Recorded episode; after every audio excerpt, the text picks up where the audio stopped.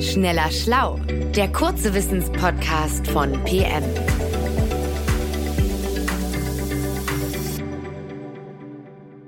Herzlich willkommen zu einer neuen Folge. Ich bin Joanna Kollatz und heute rede ich mit meinem Kollegen Rainer Haaf. Hi Rainer. Hallo Joanna. Du hast uns heute eine sehr große Frage mitgebracht. Und zwar die nach einer Weltformel. Erklär doch mal, was meinst du damit?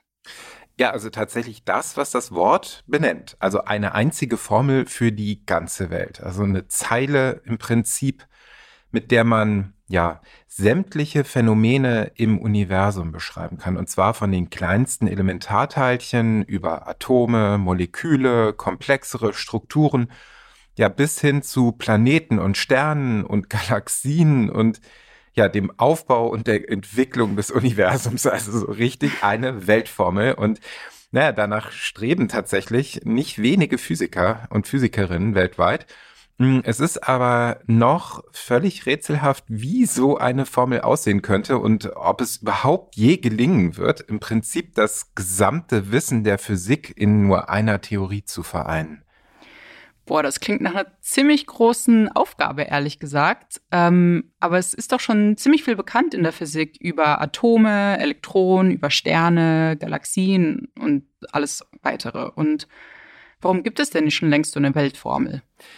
Also es ist so, dass ganz grob gesagt noch äh, im Wesentlichen zwei große Theoriegebäude existieren, äh, die ja zwar zusammengenommen super umfassend sind, aber die sich doch irgendwie gehörig in die Quere kommen. Also das ist auf der einen Seite Einsteins allgemeine Relativitätstheorie, die ähm, ja für die Physik bei großen Abständen zuständig ist. Also die Kraft, die auf diesen Skalen dominiert, das ist die Schwerkraft oder Gravitation und mit ihr lassen sich eben sämtliche Phänomene der Himmelsmechanik erklären. Also zum Beispiel, wie sich Planeten, Sterne, Galaxien bewegen und wie große Massen die Struktur des Raumes und den Lauf der Zeit beeinflussen. Und dann gibt es auf der anderen Seite ein Modell, das Standardmodell der Teilchenphysik das eben die Quantenphysik mit einschließt und auf ihr basiert und das erklärt die Welt im allerkleinsten. Also es enthält eben die winzigen Teilchen, aus denen ja unsere gesamte Materie aufgebaut ist und es umfasst drei Kräfte, die zwischen diesen kleinen Bausteinen wirken. Das ist die elektromagnetische Kraft und dann eben noch die starke und die schwache Kernkraft. Also ich fühle mich zurück in den Physikunterricht transportiert und irgendwo ganz hinten in meinem Hirn klingelt es ganz, ganz leise.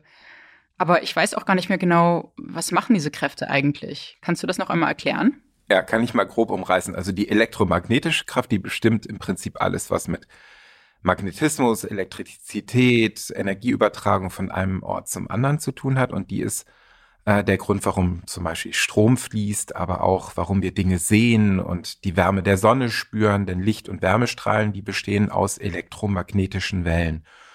Äh, die schwache und die starke Kernkraft können wir aber nicht wahrnehmen. Die beiden wirken nur im Inneren von Atomkernen und dazu muss man wissen, dass jedes Atom aus ja, drei Grundbausteinen besteht. Den Kern bilden neutrale Neutronen und positiv geladene Protonen. Und um den Kern schwirren negativ geladene Elektronen. Und die starke Kernkraft, die sorgt dafür, dass die Protonen, obwohl auf engstem Raum zusammengesperrt, dass die sich nicht gegenseitig abstoßen, sondern zusammenhalten. Und die schwache Kernkraft, die kann den Kern unter bestimmten Umständen instabil werden lassen, sodass er zerfällt und Energie freisetzt. Äh, das kennt man halt als Radioaktivität. Okay, ich verstehe aber nicht ganz, warum gibt es jetzt ein Problem? Also kann man diese beiden Theorien nicht irgendwie vereinen oder warum kommen die sich in die Quere? Ja, also ähm, die allgemeine Relativitätstheorie und die Quantenphysik, die ergänzen sich auf den großen und kleinen Skalen wunderbar, doch bei genauer Analyse passen die einfach partout nicht zusammen. Äh, denn es gibt immer noch so Phänomene, die sich mit keiner der beiden Theorien richtig erklären lassen. Also allen voran zum Beispiel sogenannte Singularitäten, wo Größen wie Dichte und Temperatur unendliche Werte annehmen, was schlichtweg keinen Sinn ergibt. Singularität, das hört sich ziemlich besonders an. Wann tritt sowas eigentlich auf? Also zum Beispiel ähm, beim Urknall. Der Urknall selbst ist so eine Singularität. Also vor äh, ja, knapp 14 Milliarden, genauer 13,8 Milliarden Jahren. Also bevor sich sozusagen der Raum äh, ausdehnte in sich selbst, da war sämtliche Energie des Universums, ja, sogar eben der Raum irgendwie auf einen winzigen Punkt konzentriert, kleiner als ein Atom. Und bei diesen extrem kleinen Abständen müssen nun eigentlich quantenphysikalische Phänomene ins Spiel kommen. Da aber in diesem Punkt zugleich eine unvorstellbar große Energiedichte besteht, wird eben die Gravitation auf einmal genauso relevant wie die anderen Kräfte. Und ähm, um zu berechnen, was in dieser Singularität geschieht, müssen beide Theorien gleichzeitig berücksichtigt werden. Doch genau das funktioniert nicht. Ähm, ein Problem dabei ist, dass es sich um völlig verschiedene Arten von Theorien handelt. Also es klingt so, als wüssten wir auch gar nicht so richtig, äh, woher wir kommen, ehrlich gesagt. Und inwiefern kommen diese Theorien irgendwie nicht zusammen? Also meinst du, dass sie auf einer anderen Form der Mathematik beruhen? Ja, man kann generell sagen, dass die allgemeine Relativitätstheorie im klassischen Sinne deterministisch ist. Das bedeutet, sie basiert auf dem Prinzip von Ursache und Wirkung, auf Kausalität. Also Objekte befinden sich immer an einem genau definierten Ort, also bewegen sich auf geordneten Bahnen durch Zeit und Raum. Also die Planeten kreisen um die Sonne und das Sonnensystem rotiert wiederum um das Zentrum der Milchstraße und so weiter. Und die Quantenphysik dagegen, die basiert eher auf Zufall, Unschärfe, Wahrscheinlichkeit. Also so lässt sich etwa ähm, nicht vorhersagen, wann ein einzelnes radioaktives Atom zerfällt. Also in einer Sekunde oder in einer Million Jahre. Lässt sich einfach nicht vorhersagen. Exakt bestimmen lässt sich dagegen die sogenannte Halbwertzeit, also die Zeit, nach der von einer großen Menge von Atomen die Hälfte zerfallen ist. Oder ein anderes Beispiel der Quantenphysik. Teilchen haben keinen festen Ort. Also es existiert, also ein Teilchen nur eben, ja, mit einer gewissen Wahrscheinlichkeit an einem Ort.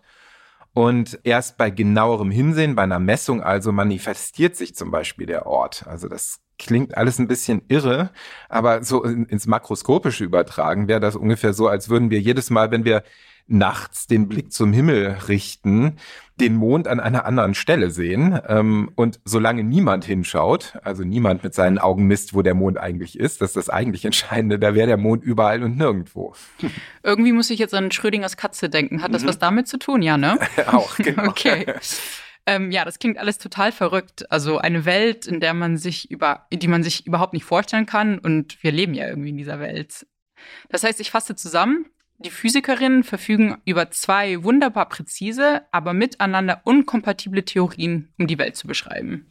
Genau, und dazwischen klafft eine Lücke, die sie eben vor ja, grundsätzliche Probleme stellt. Und es gibt mehrere Ansätze, die Theorien zu vereinigen und eben Lücken zu füllen, doch bislang führen die eben zu keinem wirklich befriedigenden Ergebnis. Also besonders populär ist zum Beispiel, hat man vielleicht schon mal gehört, die String-Theorie, die besagt im Wesentlichen, dass sämtliche Teilchen aus winzigen Fäden, so Fädchen, Strings bestehen, die ja in einem Bild gesprochen wie die Saiten einer Geige unterschiedlich schwingen und je nachdem, mit welcher Frequenz so ein String vibriert, ergibt sich eben ein anderes Teilchen und damit ließen sich tatsächlich die Gleichungen der Quantenphysik zumindest mit der Relativitätstheorie vereinbaren.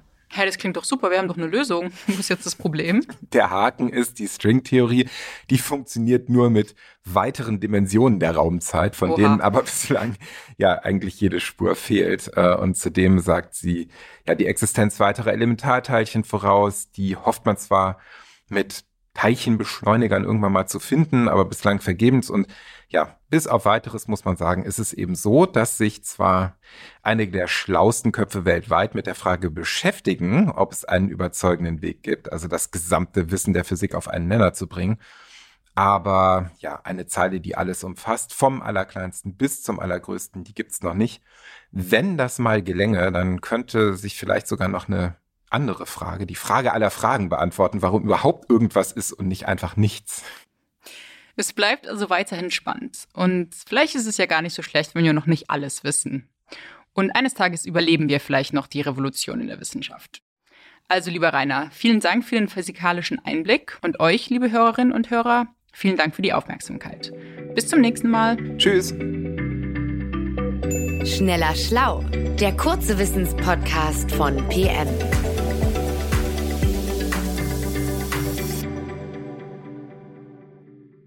Dieser Podcast ist eine Produktion der Audio Alliance.